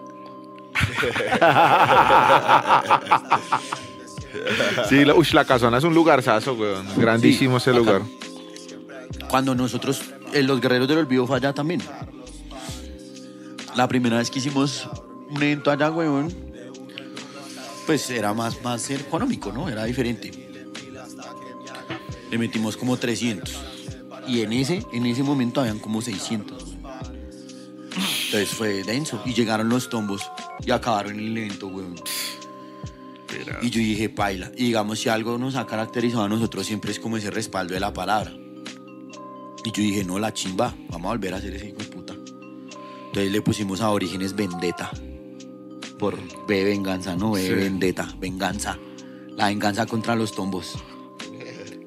y lo hicimos a dos cuadras de la OPJ, güey. Oh, en San Andresito de la 38. Claro, en una bodega así relegalizado. Y que más gente, me imagino. No, llegó un poquito menos. O sea, Ok. hubo gente que no fue, pero compraron más boletas. Ok, ok, ok. Entonces, y ahí ya no fue King One, sino la Cofilin. La Cofilin cerró ese evento, me acuerdo harto. Y lo hicimos, tal. Lo volvimos a hacer. Maquia. Entonces yo dije, vamos a hacerlo otra vez, gonorrea, pero ahora vamos a meter slam.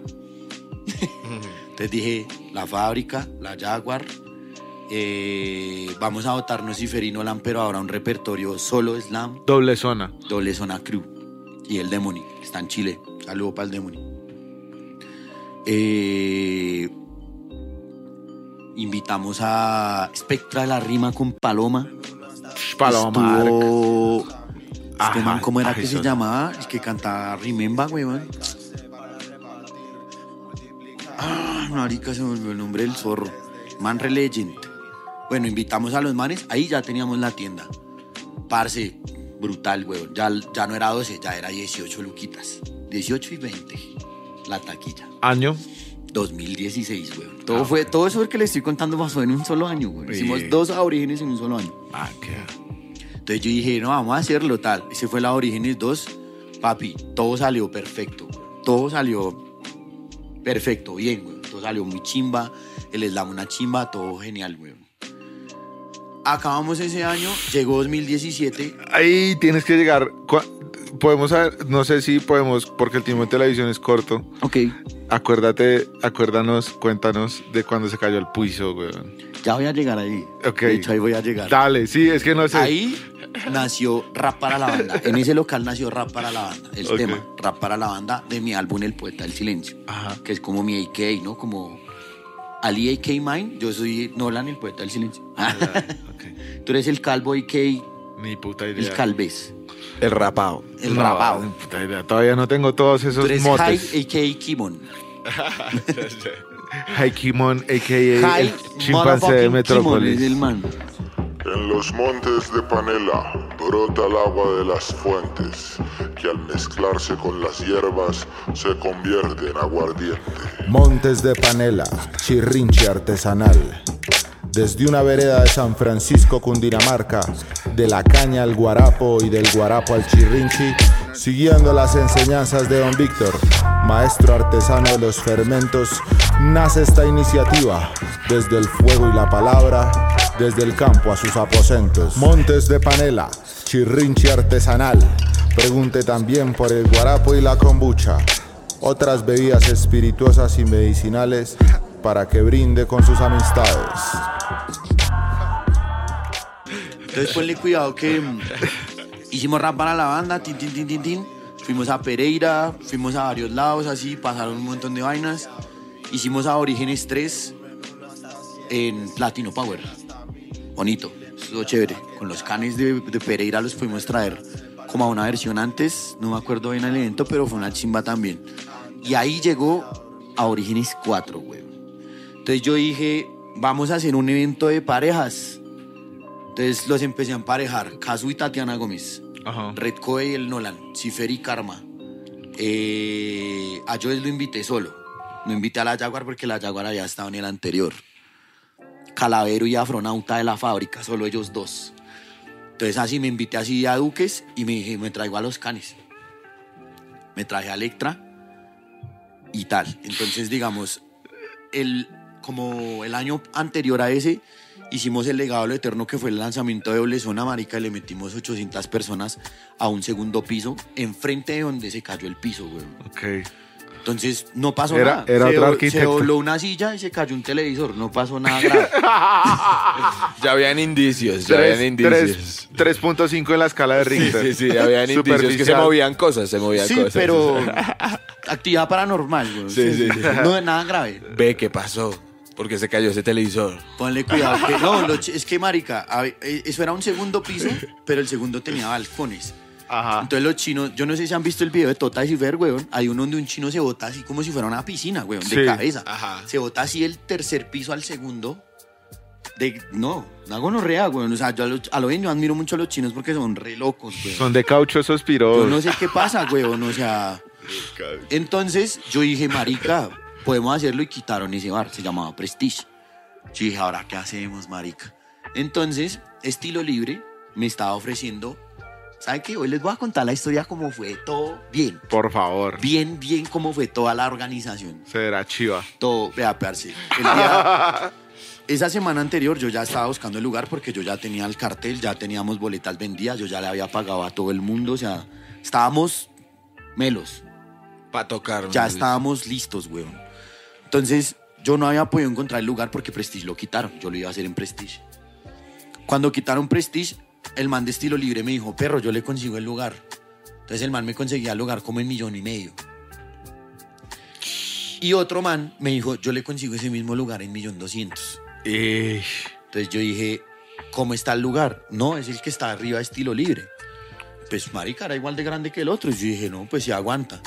Entramos y miramos y resultó que mm, Era más grande. el man, no, era un grandísimo, weón. O sea, el man me dijo, Claro, yo, tenía- el man yo me dijo, yo aquí le metí 800 personas, mil, yo, sobrado. Yo, ¿en fiestas de qué? El man me dijo, no, en fiestas de electrónica. Entonces yo dije, no, le dije, es que la gente va a brincar, weón. Y el man me dijo, no, y me muestra los papeles de los bomberos, del estudio de suelos, weón. Y el man me dice, no, tal, y ahí decía capacidad tal, 800 personas. Yo dije, no, sobrado, porque llevábamos como 450 boletas. Y yo dije que hasta aquí ya lleguen 200, son 650, porque la boleta estaba un poco más costosa. ya todos están cobrando más caro, obviamente. Claro. No, pues re bien. No, sí, chimba, eso- esa era la idea, que, que el rap sea sostenible, ¿no? Sobre todo ese rap diferente del que yo les digo. Y marica, imagínese que yo dije, no, tal, le doy al man el anticipo, 600 lucas, y nos vemos tal día para firmar el contrato. Yo le dije, bueno, tal, yo aparto la lucas y algo, pues 600 lucas, todo bien, ahí miramos cómo la reviramos. Marica, pasó toda esa semana y no me pude ver con el man. El man me sacaba y me sacaba así como visajes y yo dije, güey, puta, ¿y ahora? Entonces llegamos al el día del evento, me encontré con el cucho, se llama José, weón. José. José. Y el man, o sea, el que me atendió fue el hijo. ¿Cómo Yo se tenía que firmar, ah, era con el cucho. Entonces llegó el man y el man me dijo, bueno, ¿qué trae, Tin? El man tenía un sonido allá, yo reforcé sonido, se va la luz, gonorrea, en toda la cuadra. Mm. Toda la cuadra, picha, se va la luz. Y yo sí, mandé a traer una planta gonorrea. Yo dije, no dejar a pagar. Pues, Yo traía gente de Pereira, ¿no? Había gente que había viajado para ese evento, güey. Entonces yo dije, yo no puedo quedar mal ni por el hijo de putas, güey. Claro. Ya era lo que nos caracterizaba, ¿no? Quedar mal. Claro. Sacarlo adelante como fuera. Marica, empezó a entrar la banda, Tin. Parce, habían 170, 180 pelados, weón, en ese momento. Y yo a Joel lo puse temprano porque el cartel estaba muy gonorrea, weón. O sea, era imposible usted hacer un horario en el que la gente no se sintiera aludida porque es que todos eran muy pirobos, weón. Y yo, o sea, yo no sentí nunca que tembló el piso porque yo estaba en la taquilla requisando, o sea, haciendo el filtro para que todo arriba estuviera bien y yo arriba tenía logística, weón, ¿sí? Cuando yo estaba, estoy acá y acá al lado está Estilo Libre, en ese tiempo Estilo Libre estaba ahí, weón, y la, la reja era de esas que se suben y se bajan. Había un tombo así de frente mío, weón, tomando así como una serviteca tinto o galletas, yo no sé qué estaba comiendo ese piro. Marica, y baja, parce, yo siento que hay como un estruendo así, ta. Y la puerta hace lo siguiente, weón. Así. Y tiembla, weón. Y yo dije, puta, hay alguien adentro. Yo dije, hay alguien adentro que quiere salir, lo están, en- está encerrado. Y yo veo que la gente empieza a golpear así, tan. Y alguien me dice, no, Lan, suba, suba, suba, suba. Marica, subo y yo veo ese hueco tan sapo, hijo de puta. Marica, shock de tres segundos. Me puse pálido y dije, a sacar la gente. Entonces yo le dije al presentador, parce, ayúdeme a sacar la gente, Tin. La logística, huevón, repila. O sea, todo el mundo fue muy, muy pilo, marica. Marica, ayudamos a salir la gente. Un chino iba así con el tobillo roto. Acá esto, weón. Se le clavó como un palo. Parce, yo siempre tenía ropa de orígenes en los eventos. Marica, me quité la camiseta. Le hicimos un torniquete al man, weón. Y lo sacamos para el hospital, weón. Entonces yo me voy para allá, weón. Entran al man. O sea, el man se va adelante y yo me voy detrás, ¿sí pilla? En otro carro. Al man lo entran y yo me quedo allá y nada que podía averiguar qué pasaba bien con el man. Y marica, llámenme, llámenme. Y yo, no, que bueno, real, yo necesito acá mirar quién está herido. Obviamente llegaron pelados con contusiones, un montón de cosas, weón. Y en ese momento mm, ¿Tú te quedaste en el hospital? yo me quedé afuera, weón. Me quedé afuera un buen rato. Y pues yo obviamente atendiendo el teléfono, averiguando qué estaba pasando, averiguando quién estaba herido, llamando a la gente que quedó allá, ya quedó mi hermano, quedó harta gente, weón. Y, yo, pues marica, dije, ¿qué hago? Entonces yo llamé a un amigo mío, weón, se llama Oscar. El man era el que, el, que, el que me estaba empleando en ese momento y donde yo vivía, porque yo había acabado de llegar de Villavicencio y de Cartagena, de Camellar. O sea, yo llegué y hice el evento al mes, weón. O sea, eso fue el primero de septiembre del 2019, weón. Y yo le dije al man, parce, pasó esto, esto, esto, esto, necesito un abogado, marica. Y el man lo primero que me dijo fue, parce, contrato. Yo al man ya, la- o sea, yo ya había pagado todo, güey. Yo ya había pagado el sonido, todo, yo había pagado todo, absolutamente todo, güey. Y, y el man me dijo, parce, pues tenemos que mirar bien la situación, tienes que ir a mirar qué pasa allá, tin, tin. Entonces yo dejé que la marea se bajara un poquito. Ver, noticieros, weón, allá, o sea, no, ya estaba muy, muy denso. Claro. Y el man que me dio el contacto del cucho, pues yo obviamente llamé al man y le dije, parce, ¿qué se hizo este man? No, ese piro está todo ebrio, está todo tal. Por allá habló con la policía. Yo dije, no, marica. ¿Y ahora qué vamos a hacer? Entonces yo me voy para allá. Ya eran como las 7 de la noche. Me pidieron una entrevista. Yo obviamente dije que no. A los medios, obviamente, una les dije. Aquí tenemos la exclusiva, papi.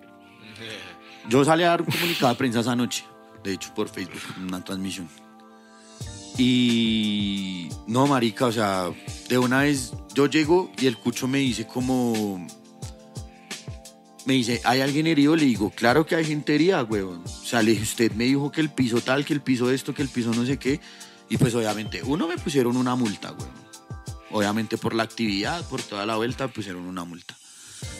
Eh, dos, pues yo le dije al man, usted y yo tenemos que acordar porque uno, yo acá perdí un montón de plata, güey. O sea, la cantidad de lucas que se me fue hoy a mí y yo tengo que repetir esto. O sea, yo tengo que volverlo a hacer en un lugar seguro con, todas las, con todo lo que se necesita porque yo no le puedo quedar mal a mi banda, parce. Y mi banda es mi público, weón, la gente. La gente que cree en la gestión de lo que yo hago. Le dije, y dos, parce, aquí toca sacar luca para darle a la gente, weón. Porque hay gente que salió a una gonorrea. Afortunadamente logramos condensar los números de mucha gente que estuvo herida. Gracias al universo, a Dios, a la vida, allá, a Ganesha, a Jehová, weón, a Alá. Todo salió bien y hubo un herido grave, que fue Brian. Es un pana que estudió conmigo en el IPRON. Eh, y el resto pues fueron, a un pelado lo operaron de una pierna, pero digamos el seguro le logró cubrir todo, ellos entendieron que obviamente no era responsabilidad nuestra directamente, pero que hoy, y nosotros estuvimos pendientes del tema de necesita dinero para lo- los taxis, las medicinas, lo que fuera, meto, ¿cómo es tal? Y al otro socio, pues también yo le dije cómo es, en qué le podemos ayudar, subimos hasta la casa del man, eh, y obviamente pues hablamos con la familia, hablamos con el man, y yo le dije al man, parce, mira, tú tienes que entender que esto no es culpa mía, weón, pero yo entiendo que tú también tienes una dificultad, y yo te propongo a ti que del dinero que a mí me va a entrar este año a través de, pues, de mis conciertos y toda la vuelta de, de lo que yo hago, pues te voy a dar una parte hasta cumplirte una cantidad de dinero por indemnización. ¿Quién hace eso? Y ¿Quién hace eso? Ni siquiera el Yamin, hijos de puta. Ni siquiera el Yamin, ni todos Póngale estos cuidado, piros con bancos gigantes meses indemnizan a sus clientes. Y este man, este es lo que es un señor, un señorazo, güey. el lanzamiento del segundo Ay, disco de doble zona, huevón. Fuimos Electra, Jaguar, Oscuro, bueno, tal. Lo hicimos en The Chronic, acá cerca. Y bajamos al. El Electra tenía un negocio, un local de comida abajo en el frente de la Nacional. Bajamos allá, parce. Y obviamente, pues yo siempre sacaba a comer a mi equipo de trabajo cuando acabamos un evento. Se invitaba a comer, a, sí, a pasar la chimba. Y ahí estaba la Jaguar. Yo ya la pagaba la Jaguar, la pagaba Electra. Estaba otros parceros fotógrafos. Sí, habíamos harta gente. Como unos 11, 12. Y estábamos solos nosotros. Un domingo a las 9 de la noche, weón. Se entraron seis manes y nos encañonaron, weón, real. Se robaron la caja registradora. Todo- a mi perro sí me pegaron así a la pata una gonorrea. Me sacaron hasta las colillas de las boletas de los bolsillos, weón. Remandado, remandado a hacer, weón. Nos robaron plata, cámaras, todo, weón. Nos robaron todo, parce. A mi hermano le pegaron un cachazo por acá. Eso fue en enero del 2020, weón, antes de la pandemia. Y me robaron a mí papeles, tenía dos celulares y una tablet. La tablet era donde hacía las cuentas de los eventos. Un celular así, una flechita que yo usaba para llamadas. Y el otro, pues, el, el- el celular personal, el de las redes sociales. Nos robaron todo. Mi hermano, yo no sé cómo putas tenía por allá 50 lucas caletas en una media. No sé cómo, hijo de putas. En un bolsillo era, en una bolsa, en un bolsillo de acá. Y como que no lo miraron al man. Es que se me pegaron, fue a mí una gonorrea, weón. Y con eso nos fuimos para la casa, marica. Uy, qué paila, gonorrea. Y yo dije, parce, porque yo ahí dije, bueno, acá al man le puedo cuadrar por lo menos el primer millón. ¿Sí pilla? Para ir saldando esa vuelta. La hijo de puta pandemia, güey. Paila de eventos, se acabó todo. Yo tenía montado en plataformas, pero eso no me generaba nada, ni mierda, weón.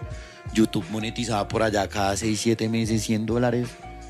Una mierda absurda, weón. Sin trabajo, sin ahorros en la hijo de puta. Para yo poder repetir a Orígenes, pues obviamente me tocó disponer de un dinero, güey. Para alquilar otra vez otro lugar, volver a alquilar el sonido, hacer unas adecuaciones, sí. Para la plata que yo tenía ahorrada de mi camello. Y, marica, llegó la pandemia y obviamente el socio Brayitan así como, no, pero ¿qué pasa? Usted me dijo qué tal. Claro. Y el socio así reofendido y los chinos de allá de la victoria así me empezaron, ah, que miñero tal, es un poco serio, que, que, que asco de artista y tal, y re, eso, sí, pilla, una, porque obviamente es la palabra, con real la palabra es una sola. Y yo le dije al man, parce, me tienes que entender, yo en este momento ni yo tengo con qué comer, gonorrea, o sea, no tengo cómo pagar las cuotas de mis hijas, no tengo dónde vivir, gonorrea. Yo estaba arrumado, la mamá de mi hija mayor se fue a la casa del novio con mi hija y ella me dejó el apartamento donde estaba ella. Y ahí estaban guardadas mis cosas. Yo tenía la cama desarmada, todo estaba desarmado, güey. Todo estaba desarmado. Yo busqué y busqué camello, no nada, güey. Baila. Y afortunadamente, pues conté con la ayuda de una amiga que me dijo, parce, vámonos a vivir a tal lado. Eh, yo la bandeo toda de frente, parce, y tú después me respondes. Y ahí conseguí camello desde casa, weón. Y nada, parce, pues camellaba para vivir, marica. Pa- para pagar el arriendo y hacer mercado, weón. Y pagar las cuotas de mis hijas. No me alcanzaba para nada más la luca, weón. A veces ni, ni alcanzaba a cubrir todo, ¿sí? Entonces yo decía, como no, muy gonorrea esto. Y claro, yo tenía ahí todos los días al chino. Todos los días yo, ah, gonorrea, gonorrea, gonorrea. Claro, ya el chino en un momento me dejó de contestar, weón. Ya el man así como. Yo le decía al man, ¿cómo estaba, perro? ¿Todo bien, tal? digamos, yo al man le puede colaborar, no sé, con 200 lucas, 150 lucas, No, ni mierda, nada, güey, nada, nada, no hay nada. Y aparte la multa que hay por ese visaje. No, una Claro. gonorrea. Aparte, digamos, yo perdí plata con otras cosas de lo. O sea, digamos, los detrás de los eventos pasan un montón de cosas que la gente no, No, sabe. eso es yo he re perdido plata un montón de veces, güey. Eso es más pérdidas que Y ganancias. digamos, a mí a Orígenes, weón, nunca me ha dado dinero, weón. O sea, Orígenes, la ropa escasamente me ha dejado para pagar arriendos de los locales, de pagar producciones y cosas necesarias para que la vuelta circule, weón. Entonces, digamos que detrás de todo la gente dice como, no, el calvo, si el calvo ya cantó en Hip Hop al Parque, el calvo tiene tantos suscriptores, el calvo trabaja con Haikimon, el calvo tal y tiene, Ay, no necesito ir al baño. Ese piro tiene la plata y tal, ese piro tiene que ver, luca. Vaya, vaya, vaya. Entonces, digamos, dicen, no, el calvo tiene la plata, ese piro... ¿Cómo así que este piro no va a tener 10 millones para darle a un man? ¿Cómo así? ¿Cómo así que el calvo no los tiene, gonorrea? Y así mismo la gente lo ve, se pilla y dice, ¿cómo así que él no las no va a tener tanto? Nosotros todavía es- estamos en, en viviendo a crédito. Perro, yo todavía trabajo Pues, fuera del rap. Obvio, yo también. Obviamente, yo también todos los meses tengo que trabajar editando y haciendo vueltas que no tienen nada que ver con el rap, Ajá. diseñando, pues porque afortunadamente. Yo he sido afortunado, sí pilla, pero a mí también me ha tocado guerrearla, weón, duro. Y pues vivir solo es una gonorrea y como mantenerse uno solo es una gonorrea. Pero pues conté con el apoyo de mi familia, pero pues yo soy re de clase media, ñero. A mí ni me sobra ni me falta. Obvio. Yo no tengo Parce, no. un centavo ahorrado, weón. O sea, Marica, yo, mi familia, yo tengo weón. más que lo que tengo al mes a diario, weón, lo que me gano. Eso es lo que yo vivo, weón. Desde hace cuatro años vivo así, weón. Y tengo bla de deudas, ñero, pero absurdas deudas, perro.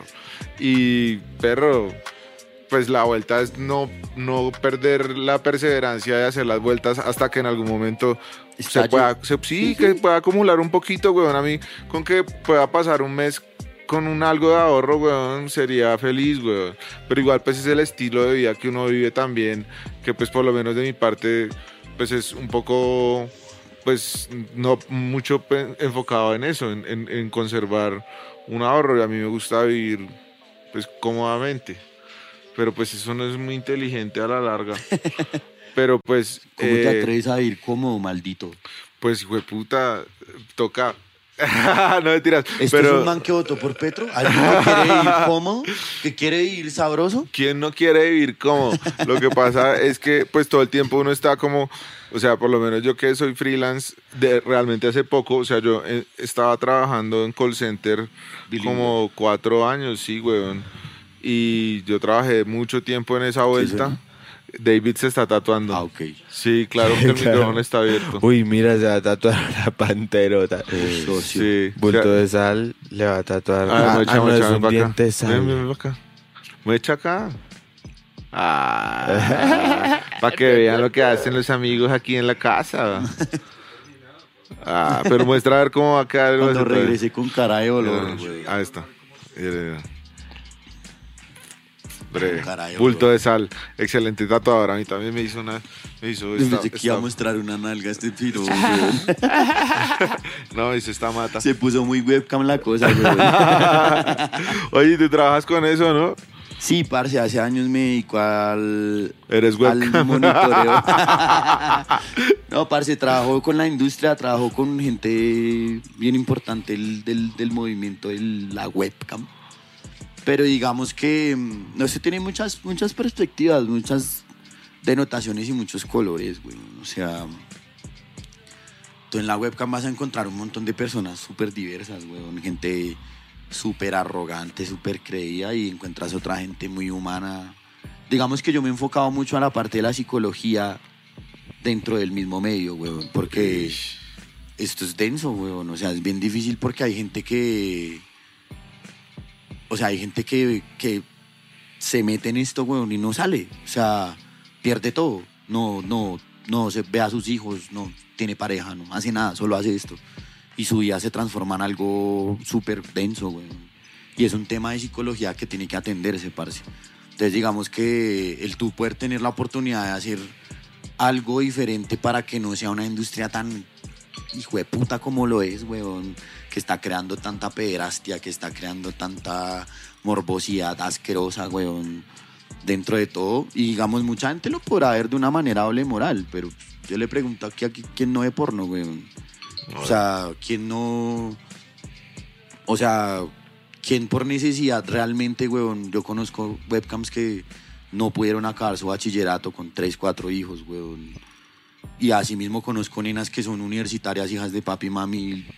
Les gusta eso porque de pronto para ellas, de alguna manera, es más sencillo. No sé si llamarlo sencillo porque no es sencillo, pero es más rentable más bien, weón. Sí, es más Digamos, rentable. conozco gente que es profesional, parce, grabada de la Nacho, weón, de carreras profesionales. Y que en su, en su cargo de una carrera profesional no les ofrecen más de 2 millones de pesos. Y en la webcam se hacen semanal 5 millones, 4 millones.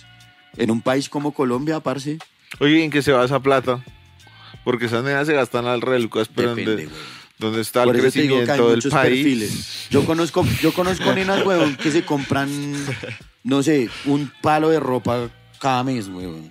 Ah, qué Un guay. montón. Pero conozco otras Compren que... terrenos que en el futuro haya llevaron a- un montón de tierra Llevaron a sus papás al mar, weón, a conocer el mar. Eh, se pagaron toda la universidad. Man, se compraron un apartamento. Excelente. Una casa, weón. Así es que es. Sí, Pero la digamos- belleza no es eterna. Hay algo que no se toca a veces, hay algo, hay un tema que no se toca cuando se habla de modelaje webcam, weón, y es la manipulación.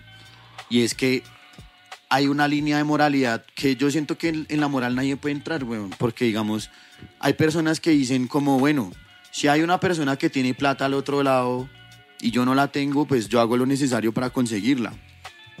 Y lo engañan, lo- le prometen cosas, le dicen vainas. Esa persona se enamora de esa chica con esa ilusión de que va a tener algo con esa chica y así la- la- lo, lo tienen dos, tres años. da- la- mandándole plata, comprándole cosas, comprándole casas, o sea, yo he visto Pero en el fondo son piros que ne- les gusta esa mierda, pues si están Es ahí pagando por eso. digo, es muy relativo. Y yo conozco otro tipo de nenas que dicen como, parce, no, contacto personal fuera, no. Ay, Si tú quieres pagarme por lo que yo hago acá, listo. Si no te gusta, entonces vete. Pues lo que pasa es que sí es muy denso compartir como su vida privada con Eso un piro. muy- Pero si un piro europeo se quiere gastar la luca así buscando compañía, pues déjenlo. Eso- exacto, eso es muy autónomo, güey. Entonces, digamos, esas cosas son las que generan un problema psicológico. Sí, porque las nenas en algún momento dicen, ¿cómo fue puta que estoy haciendo? Estoy jugando con los sentimientos de tal persona y tal, y se empiezan a sentir mal consigo mismas. O dicen, solo me valor. O sea, hay gente que entra muy acomplejada con su cuerpo y después ya se siente orgullosa, pero ya después dice, como la gente solo se fija en mí por tal, tal. Entonces, digamos, ahí hay un colchón atrás de todo eso y es un montón de gente que se quiere enfocar de una manera profesional en la psicología a atender eso, a atender la ansiedad, a atender la depresión, a atender todo eso. Y no hay que mentirlo, weón. En este momento las redes sociales han proliferado el que eso se vuelva algo resaltable, en el que la gente quiera sentirse deprimida, en que la gente quiera sufrir de ansiedad por entrar dentro de un trending, dentro de una Ay, moda. qué horror. Y no, no estoy minimizando a la gente que siente ansiedad, que siente depresión, que siente ataques, que no, parce. Pero digamos, el cerebro funciona con serotonina, con un montón de hormonas, weón. Que si tú te fuerzas a, a estar triste, que si tú te fuerzas a hacer un montón de cosas, vas a cambiar la química de tu cuerpo también, weón. Claro. Y por eso es que a la final resulta uno medicado, parce. Entonces, también es el, el cómo yo incentivo todas esas hormonas de una manera natural, ¿no? A través de arte, a través de palabras, a través de escritura, a través de eh, mis amigos, mi familia, todo eso. Entonces, son temas de psicología que a veces no se hablan, weón, que deberían ser la intríngulis de la webcam. No que la nena vende tal o que la nena hace tal, eso a la gente no tiene por qué importarle, weón. O que tal man es monitor y tal man tal, eso a la gente no tiene por qué importarle. Pero sí la coherencia con la que esa persona hace lo, que, dice. hace, sí. Ah, qué- Oiga, parce, Yes, yes. eh, que- habrá una segunda tanda, tercera. Que chimba, weón, a lo bien hablar con usted. Es severo y, bueno, el tiempo en televisión es corto. Eh, y no, perro, la verdad que chimba haberlo tenido acá. Muchas gracias por compartirnos toda esa, esa sabiduría, por meterle tanto la ficha al, al movimiento underground, porque definitivamente alguien tiene que hacerlo. Y, y qué afortunada ha sido esta ciudad de que haya sido tú, Nea, muy, es un tipazo. Gracias, Sí, qué perro, chimba, gracias, perro. qué chimba. Sin palabras. Contarles que sabe que el viejo José, weón, el cucho allá del lugar se fugó, perro. Ah, sí, fue el de, o sea, sí, Y el man claro. baila. Y pues hasta el momento, a la fecha, el día de hoy, grabación de Insolencia Crossover, Cerró, está con cerrado. Nolan no se ha podido cancelarle al socio Brian. Y por eso, por esa razón, quiero que lo sepan, no se ha hecho a Orígenes 5. No, pues esa será una de las causas que hay que apoyar para poderlo hacer y poderle ¿qué pasa, reconocer al man a ver, al- A ver qué pasa, ojalá día podamos sanar eso, parce, no creas, yo me acuerdo mucho, mucho, mucho del man y... Nada, perro, ahí a- me lo encontré en Isla Mal Parque. ¿Y me qué encontré te al dijo? man. No, pues ahí hablábamos y yo le, el man me dijo, yo, me dijo, a mí no me gusta zararlo porque yo sé que no es su culpa, si pilla. Pero el man siempre, el man sabe claro. que la palabra es una sola y eso en Obvio. algún momento se tiene que dar, güey. Si tú le dijiste, pues se lo tienes que cumplir independientemente Y no solo yo, weón, Cifer también tanto- lo hizo, weón. Ahorita tenemos un trato con Cifer, con, con una luca que, que estamos reuniendo para cuadrarle una plata al man, pagar la multa que tenemos, resolver otros asuntos de unas deudas que dejó a Orígenes ¿Y y, para adelante con. y cuánto fue con la el multa? cinco, weón. Un millón. Ah, no, No, no es tanto. papi. Es como el parte por fumar. No vayas a pagar esa cerca de un mierda. parque, güey. Un- uno puede, uno puede meterse, creo que cambiar el pago de esa vuelta por una pintada de parque o ya no alguna lo puedo mierda apelar, así. güey. Pero no se tiene que apelar, es, es como unas jornadas que hacen como de intercambio de multas ¿Será? por servicio social, sí. Yo tengo dos. Tengo también una por colarme en Transmilenio. A mí me pusieron una hijo de puta multa, multa en pandemia, es que por ir a jugar básquetbol, ñero. Ni siquiera estaba jugando. Yo ni siquiera estaba jugando, marica. Uy, qué pedera, güey. Ni siquiera por estar jugando vareta. Lástima. Por eso es que no hay que hacer deporte. No hay que No mentiras, hagan deporte. No fumen vareta en los parques. Fumen en su casa. No mentiras, también en los parques. Qué rico fumar vareta en todo lado. Qué rico insolencia crossover. Qué rico Nolan eh, acá. Qué rico. Qué Qué rico. Sí, sí, sí. Qué Uy, rico. uy, uy, qué rico.